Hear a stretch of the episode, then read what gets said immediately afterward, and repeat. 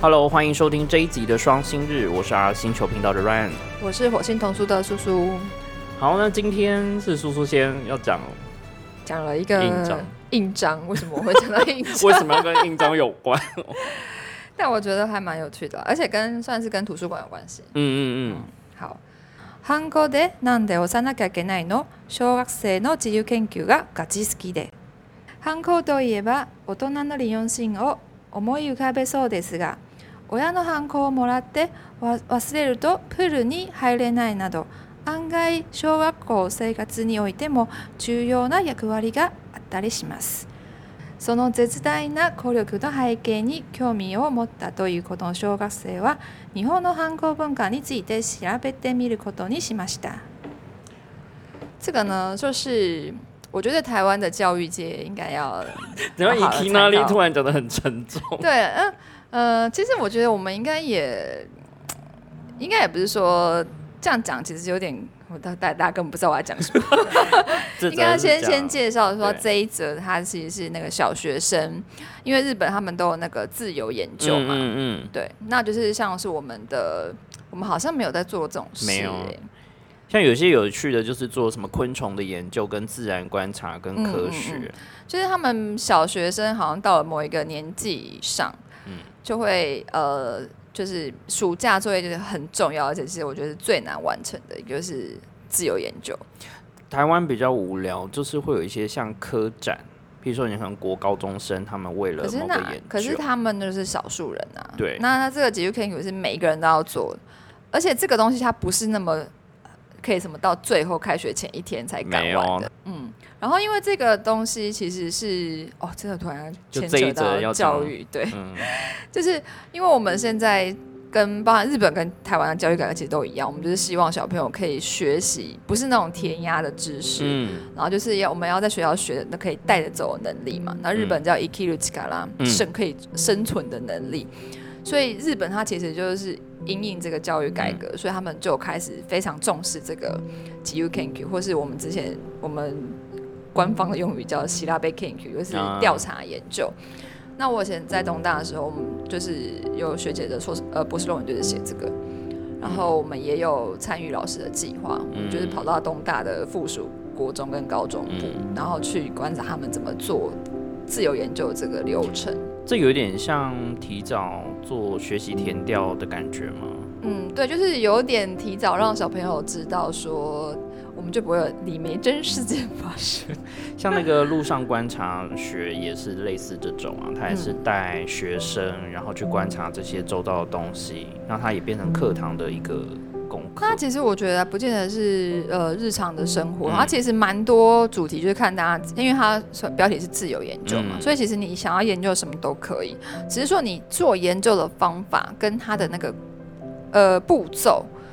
我之前有看过，我之前就是因为我们图书馆系嗯。都是要教这个，所以我们就跑去看了三白，就是在庆应大学庆应大学的中学部，然后就教小朋友怎么，比如说你你要呃写一个做一个研究的时候，那你的那一节课是讲参考文献怎么写，这么厉害，这个太专业了，这根本就已经是论文等级。他就是真的是在教论文等级啊，然后他就识对，就是哦，拜托我问题意思，我改了大概四遍，老师终于说好可以了，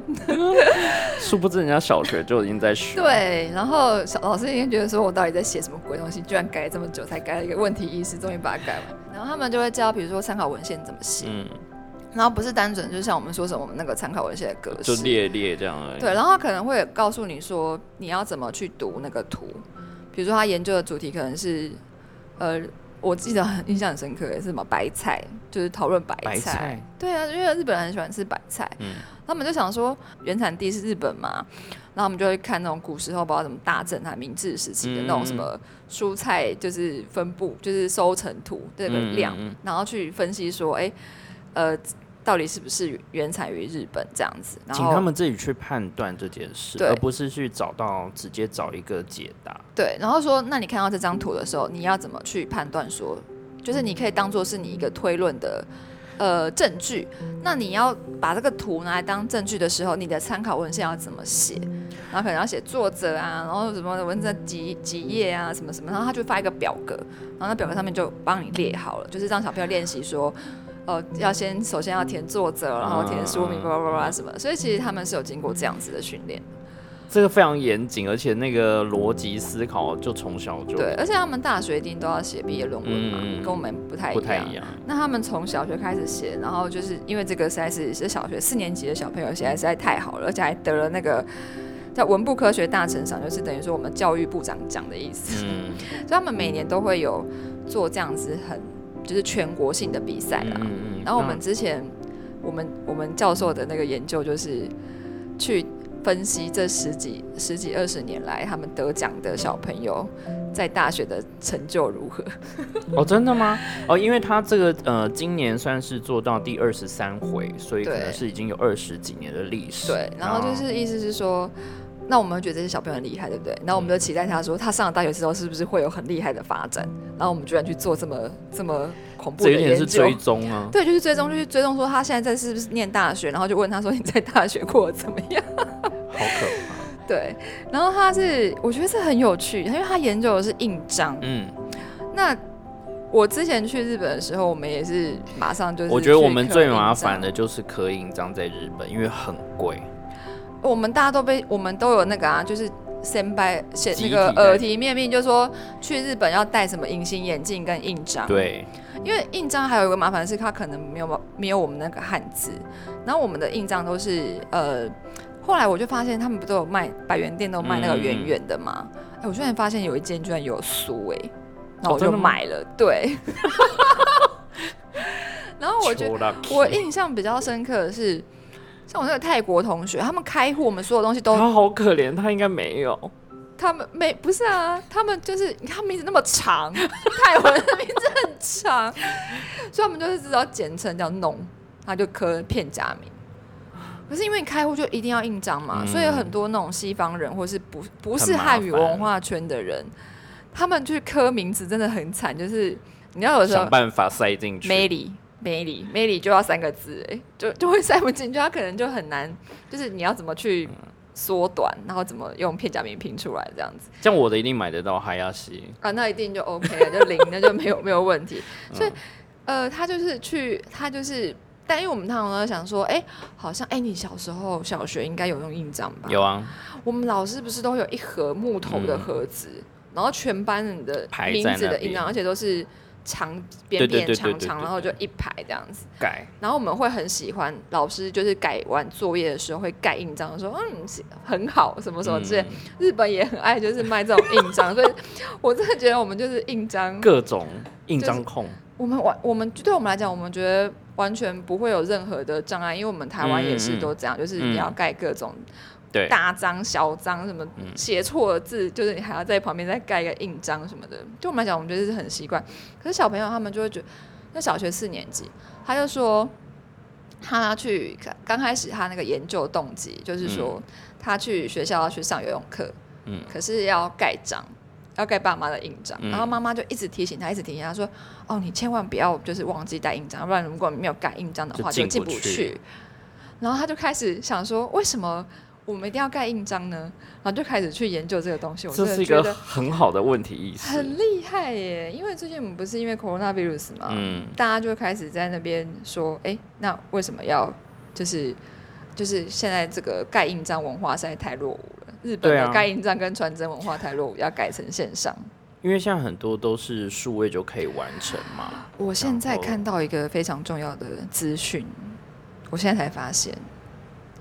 就是其实这个小朋友的那个他的是整本他的作那个他的自由研究是整本放在网络上可以让大家看。对啊，五十页。对，然后我看到他是千叶县的那个秀浦市，嗯这就是我们当初做研究的那个，因为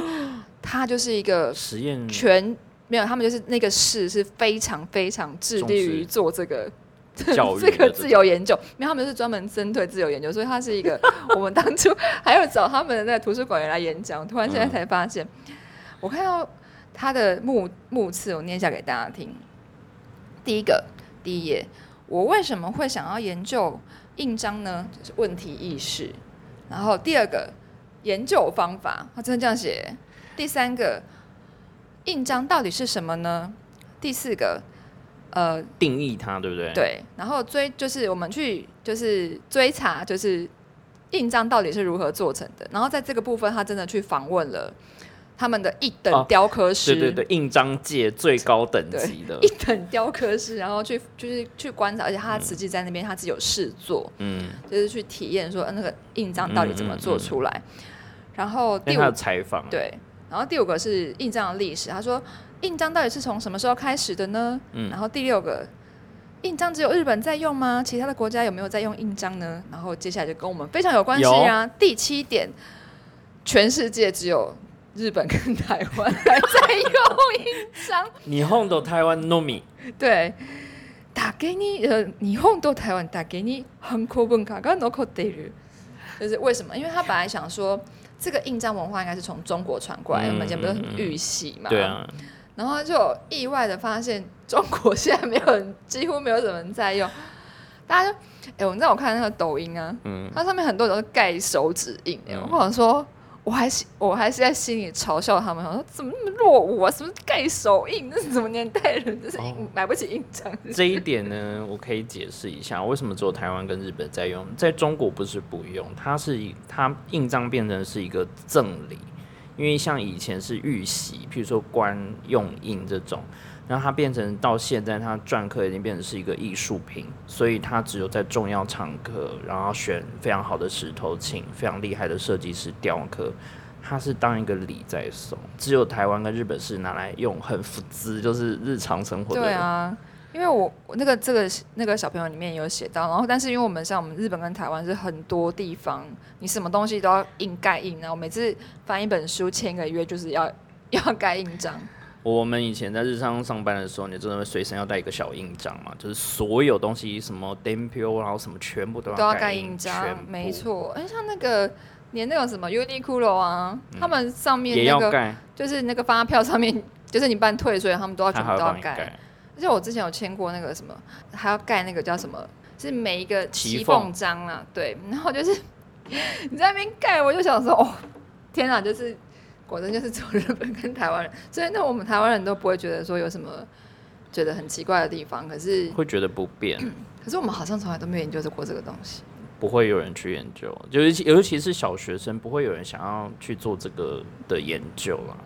嗯，因为对我们来说就是比较日常，而且它不是那么高单价，因为在日本要刻其实还蛮贵的。对，而且他有说，就是他去研究，就是日本跟台湾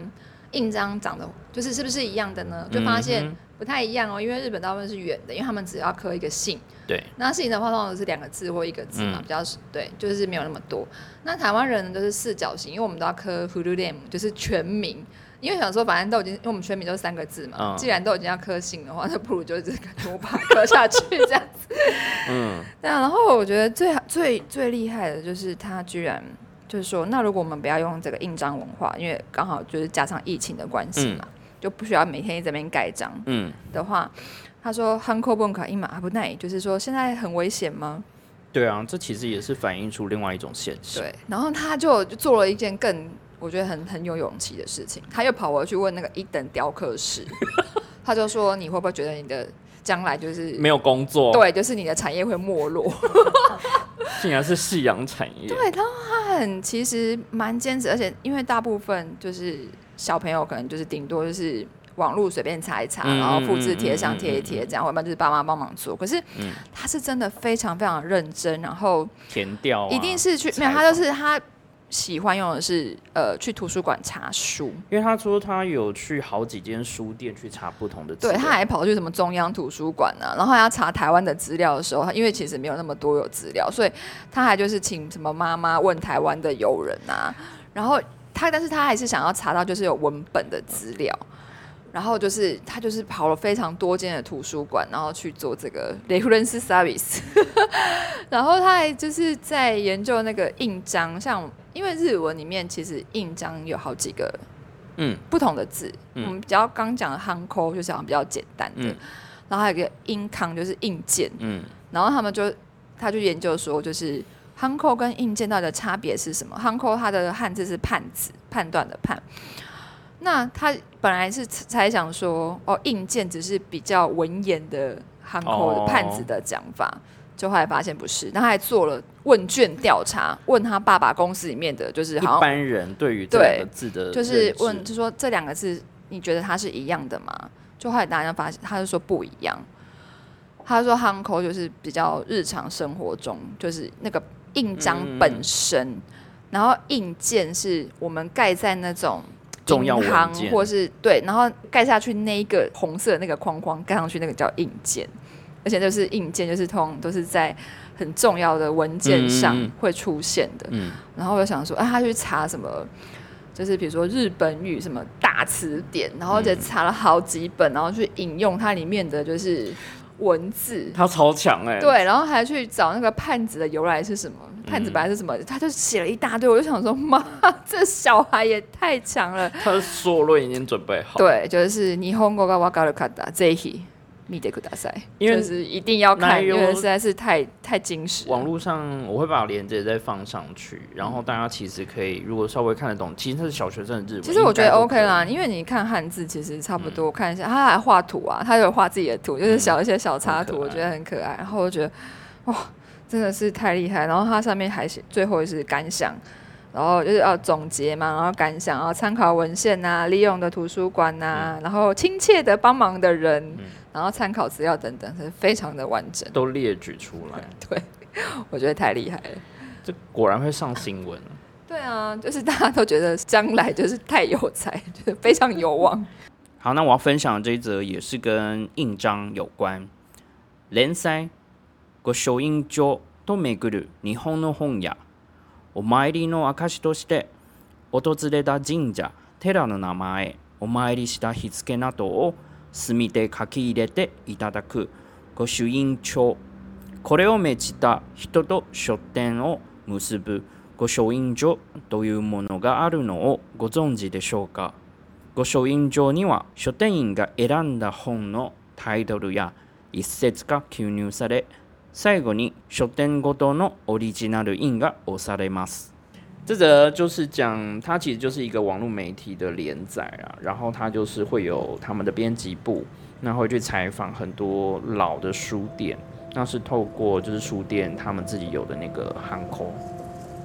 书印。 这个呢，就是如果到日本去神社参拜的时候，你有在收集玉珠印吗？我以前有哎、你有在收集这个我之前以前有啊，以前都还我还买了那个秦明神社的玉珠印章，感觉看着超厉害。就是神社，如果大家去神社参参拜拜的时候呢，其实神社有一个服务，算服务吗？算了，对，萨比斯因为还是要收钱的啊。嗯，对就是呢，那个住持还是那个负责人，你就是拿一你的本子，就是那种，哎、每个神社也都会卖那个本子，或是好像可能书店或是某些。也有专门在做收集的这个。对，那我就是买了我我好几本呢。我有一本第一本应该是启明神社，看起来很厉害，对，听起来感觉很威。然后它就是很像那个，很像以前那个经，它是这样连连在一起的，嗯嗯嗯就是它可以拉开那种。然后你就每一次就是去那个，然后你就付钱给他，嗯然后他就会在上面用毛笔，然后写一些，其实我不知道他们写什么，很像符的东西，就是让你等于说是你来这边参拜神社的一个证明。嗯然后签完那个毛笔之后，他就给你盖一个印章，很帅。就是有灵力注入，对对，对，所以你就是觉得说，哦，那那个人要书法写的还不错。嗯，那有一些是呃，他当场写，我觉得当场写的我会比较喜欢。那当场写的话，就是你要一进去的时候，你就要先给他，嗯。然后你就去参拜或者是干嘛然后回来之后，然后他可能要至少过二十分钟，嗯。因为他是现场写，然然后他等他干啊，要给他干，然后要盖印章这样子。万一写错还要再重写。对，不应该不能写错，因为我们那一整本都连在一起的。嗯，然后有的是比较，呃，算是讨价博，然后就是嗯。写好一张一张纸给你，然后你就是直接自己贴上去。可是嗯我就觉得那这样感觉就是不是很有差，对，所以我之前有在收集这个东西，嗯然后他这次就是是书店去，有点像是模仿这个玉珠印章。嗯我们刚才一直在讲嘛，玉珠印还是玉书印？嗯，其实两种，呃，在呃汉字上面不太一样，发音也很接近。就很像，一个是狗秀音，一个是狗秀音。其实是编辑部去采访这些书店，然后书店这边会给你那个他们的书店印，嗯，就发起了这个活动，叫嗯玉书印，嗯。对，玉玉书印帖。那其实，呃，他在采访了好几家，呃，非常知名或是老铺的书店啊，其实就有一些很多故事发生。那其实像有些很有名的书店，它不见得是有这个书印的哦，然后是有一些，比如说更早以前是从明治。哦超久，那一八多少年那种这是印章文化源远流长。对，这可以是 Can Q 连续那一整，他可以研究这个。那他就是有一些，比如说他是传承家族事业，然后他就会传承到下一代。可是这个所谓书印这个东西，它其实没有很实用，就是就是书店员帮你盖的时候，就是你要付两百块给书店，然后他帮你盖之外，就是会写上今天的日期，那也会书店老板会签名。嗯，你就看到什么第几代、第几代的书店老板。那有些就是会截录，比如说你今天买哪一本书，那我就从里面截一句，就是书法现写，然后就给你两百块很便宜，好不好？对啊，然后就变成其实就是有一点点像我们，嗯就是其实我之前在用那个写玉珠印章的时候，嗯我就在那边查资料了，上面就会有一些人就说玉珠印章不是呃玉珠印不是集印章哦，就是对，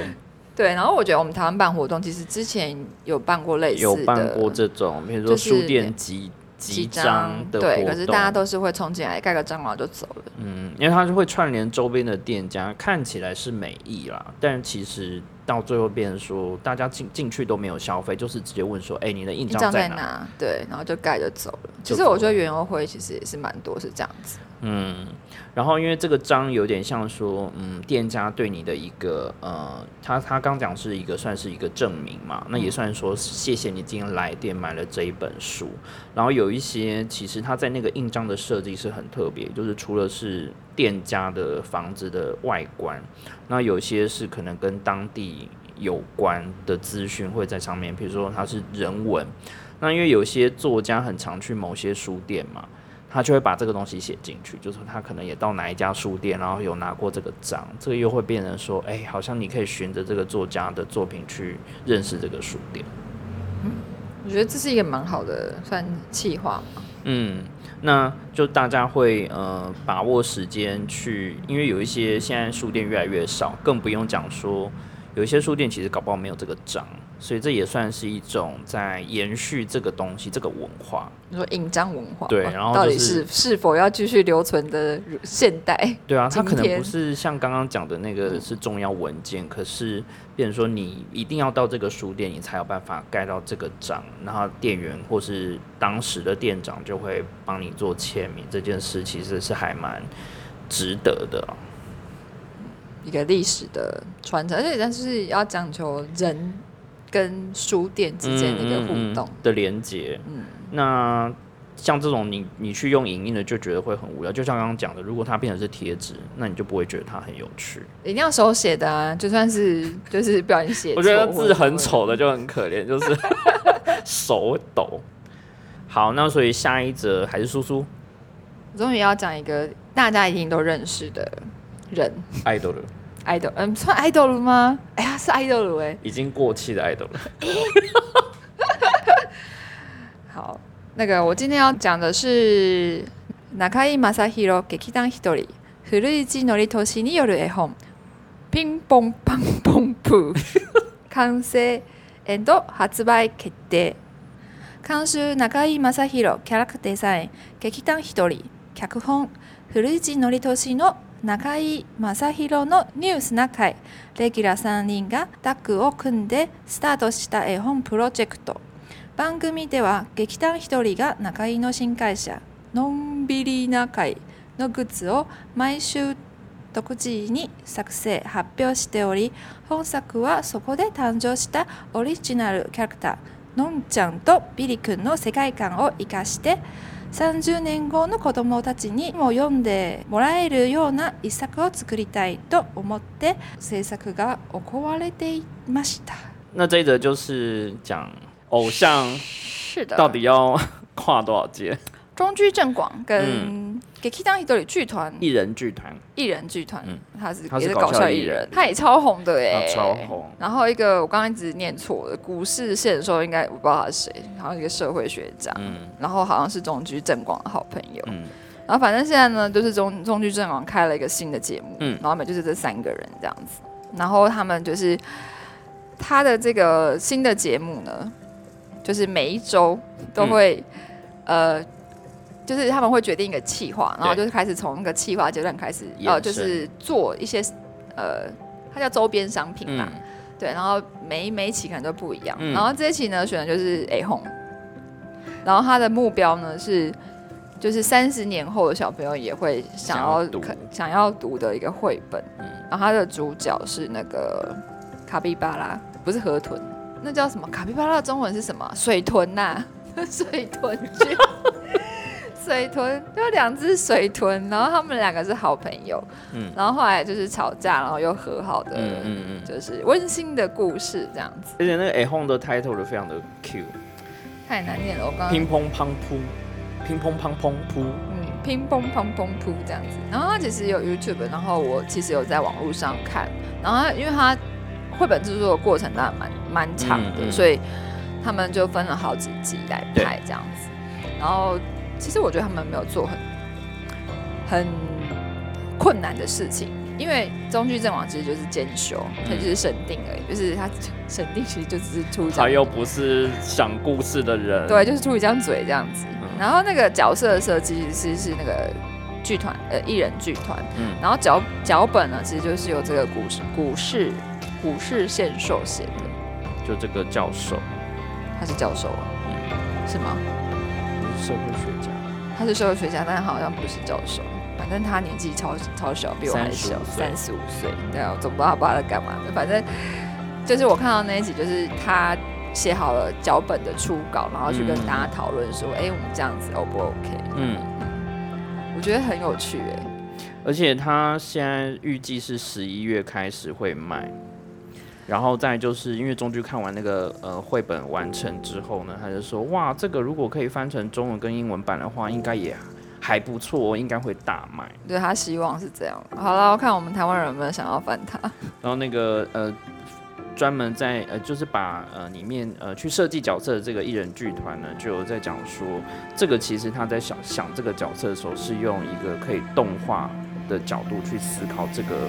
角色的设定。所以他想得很远呢。对啊，就是接下来他做周边，因为他每个他每次都要做周边嘛，所以他做的绘本就是下一步会做这个东西。我觉得他这个发想首先很有趣的是，呃，他把绘本的制作过程拍成节目。嗯嗯嗯嗯那因为我们其实都不太知道很多东西的制作过程。嗯，我觉得像日本其实有蛮多像类似像这样，就是去工工厂啦，或者去怎么样，然后就是去拍揭开有点像纪录片，但是又有点是综艺节目、综艺节目式的纪录片，去看那个秘密。就发现呃带大家去认识这些幕后制作的过程。嗯而且这个可能小朋友也可以看，大人也可以看，嗯，就是两边都可以讨好。没错，所以这个这个其实也会培养他的就是观众群嘛，嗯就是他未来的读者，嗯未来的读者。因为我看到下面就有留言，就说哇，我每个礼拜都有收看呢，然后没想到这么快就已经做好了。那出版之后我一定会买哦。这个就很像歌手一些节目，比如说发单曲之前，他会拍一些片段，比如说他们练歌，然后跟歌词、作曲、作词的人讨论，然后把这个做成纪录片，慢慢幕放。幕后花絮那种感觉，对不对？然后大家就开始期待说，哎、这首原本只是哼哼唱唱，然后经过谁谁谁填了词之后就，就可以变成一首完整的作品。那这个过程，大家觉得就会很好奇。嗯，我觉得台湾出版社好像可以考虑一下，当然不是就是可能我们没有电视节目了，嗯但我们可以就拍个就是 YouTube 的影片之类的。是可以啊，因为这个其实每一个产业都可以用，只是说它正好用到哎 home 这个，好像现在话题很很热。对啊，而且我觉得他们其实他们真的说真的也没有说到非常的，就是要因为他们不是画的人，你看他们三个人其实没有没有人负责画，然后其实最重要反而是那个最年轻的那个嗯故事，嗯他去想那个脚本，然后中居正王应该就只是就是出一张嘴这样。因为他是有名气嘛，然后他的年纪也差不多到了，就是爸妈的这个年纪，所以他可以，嗯、透过他的号召力，就是让已经身为爸妈的以前他的歌迷们，对，去去买。然后他的后后部的后半段的制作，真的是到制制作阶段呢，其实是找那个昂昂的那个杂志的嗯出版社，所以其实也是非常有经验后端有人帮你去处理这些、啊，对，所以他其实只要做前端的发想，我觉得哦，这真的是很棒哎。这其实就是帮呃出版社先做了前端，譬如说呃有话题性，然后有名人加持，最后他们只要负责做自己擅长的事。嗯，就是产出。那行销其实已经算是在节目上都已经先做过了。而且这个行销很大、欸，就是人家是看电视，然后知道哇，你这个过程都可以看得清楚，不是说你平白无故就是丢了一本书就就印出来，然后就排行榜。嗯这个是是我是蛮期待的。就是这个策略，其实嗯我觉得是会成功啦。然后另外一则好像也是跟呃搞笑艺人有关，然后这个也是跟绘本尼西诺，对尼西诺，其实它其实那个绘本我自己是觉得还好，我没有很喜欢，因为那个其实出版蛮好一阵子了。嗯然后这个，哎，他那个团体叫什么？我都还不认识。，Kingu 空空到底是 King 空空中文不知道翻什么。嗯 King 空空的西野，他其实好几年前就已经出了一本绘本，嗯，然后当时也是有引起一些话题，嗯因为是那个时候好像没有什么搞笑艺人做绘本。我们最近好像讨论非常多搞笑艺人做绘本，因为现在 Corona virus 就是没有工作知，大家不知道做什么，开始要么就是做 YouTube，要不然就是做 A home 太神奇了。斜杠。对，然呢后他就是现在居然卖了五十万本，累积销售破五十万，太惊人了！五十万本，这在台湾应该是超级无敌批爆大畅销吧？而且你知道那个他们不是这次出了限定版的新封面吗？然后他还在文案上面写的说，这就是现代绘本的金字塔，是怎么样？就是他已经弄了一个非常高高卖的，就是大卖的数字。然后而且还要翻拍成动画，然后配合这次动画上市，然后还有、呃上映，然后他又要就是做一个特别限定版版这样子。对，然后我们最近因为这样子的新闻实在是蛮多，就是除了像刚刚中居正广啊，像尼西诺啊，就是这个，对，然后跟我们之前讨论的那个那个谁啊，早安少女组那个那个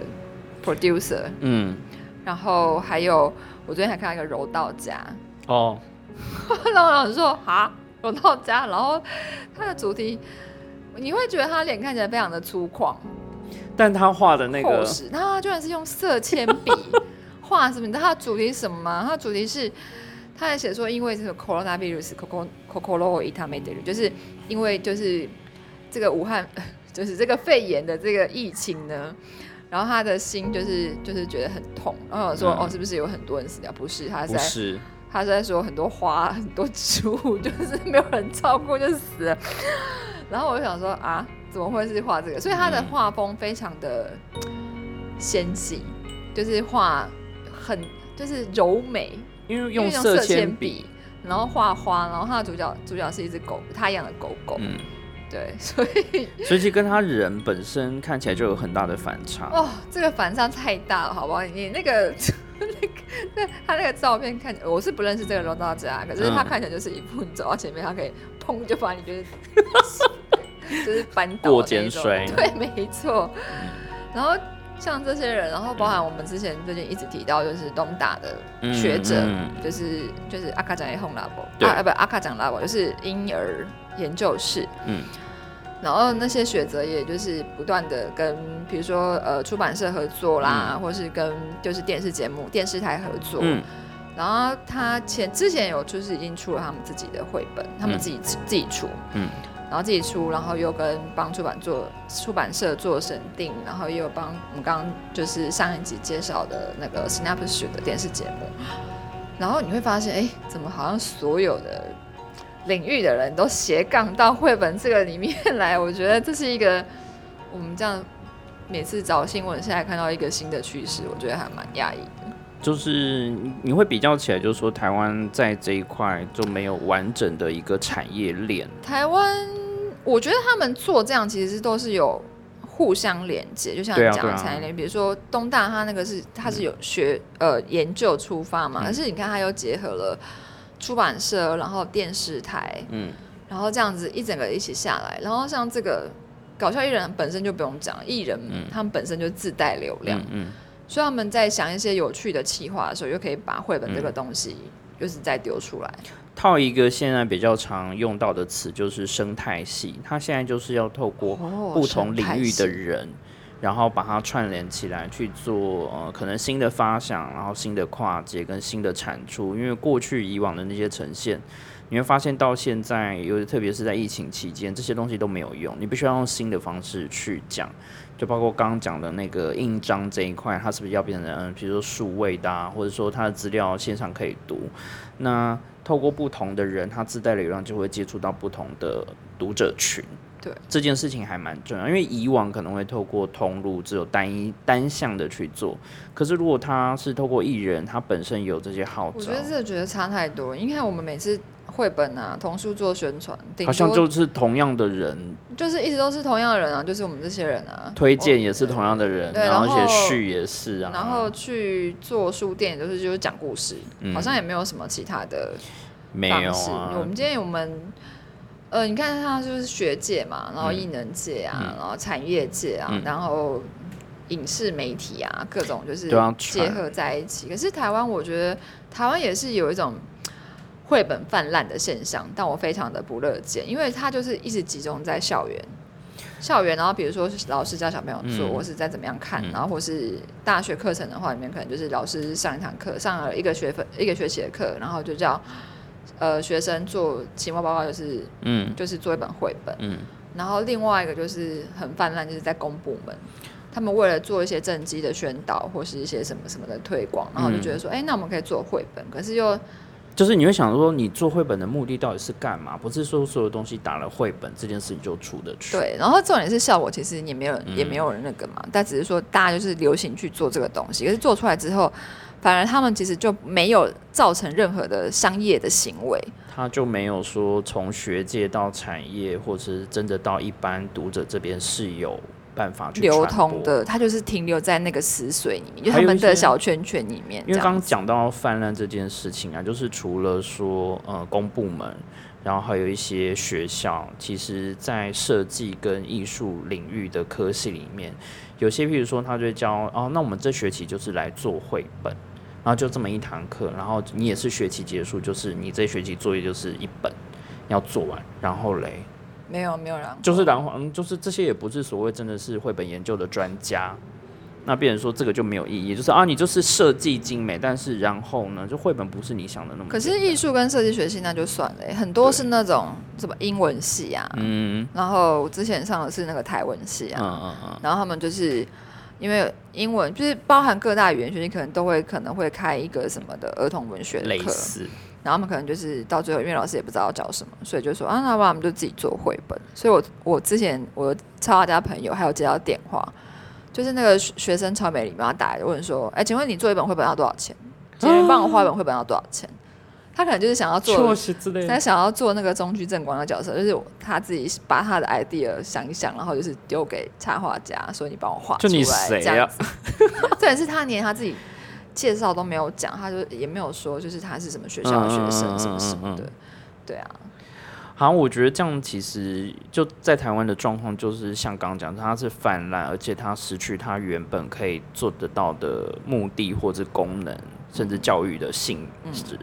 他就是很限定在某两个领域，然后嗯。就是那个两个场域，然后那里面都已经淹到快要爆炸，但是淹死人，但是他就是没有办法，就是跑到外面来这样子。你看，像我们找了这几则，其实都算是他们是跨产业在做这件，呃，比如说绘本的企划，然后他又有这么多很成功的例子可以去参考，可是我们两个觉得很新奇跟有趣，但没有台湾人很 care。我就想说，台湾绘本界是不是应该要就是要办一个什么研习，好好研究一下，至少先从新闻看起吧。我生以我生就是生在就是童书界里面，我想应该是不会有人想做这种事。我们就是自己各自非常独立啦，学界是很很学界学术，因为他们都没有接触到就是那个市场端，对，然后出版社就是出版社就是那样子，然后他们的行销管道就是就是就是那样子，嗯然后他们也比较少去跟我目前为止我也没有看到什么就是什么跨业结合，就是跨领域啊、或者是什么，那顶多就是跨到学校，那学校可是本身就是呃童书的一个嗯。就是一个范畴里面，嗯嗯嗯，嗯对。对啊，你看像刚讲的那个研究的那个单位，他们其实就做了非常多试调嘛，就嗯。光从形状、颜色或什么样的声音会吸引什么样年纪的小孩，他们真的是有做实验啊，然后等于说是出版社来嗯做了一个东西，西，然后请他们给一些意见啊，然后他们两个就是就这样子讨论啊，对，我觉得很厉害，而且上面这个挂东大哈讲拉伯审定这样子，我觉得这还蛮好的。如果是有这类型的教科书或什么新的出版品出现，呃，如果是爸妈，就还蛮推荐可以去买这类的。好，那今天就是这几则有趣，然后我觉得像从汉口印章。印章没错。连接到跨界，我们想说，哎、我们应该要跨个界，对，我们赶快就是有没有人来找我们跨界？我们可以帮忙企划一整个所有的出版，然后到研究啊、教育啊。好，好，那今天就这样喽，拜拜拜拜。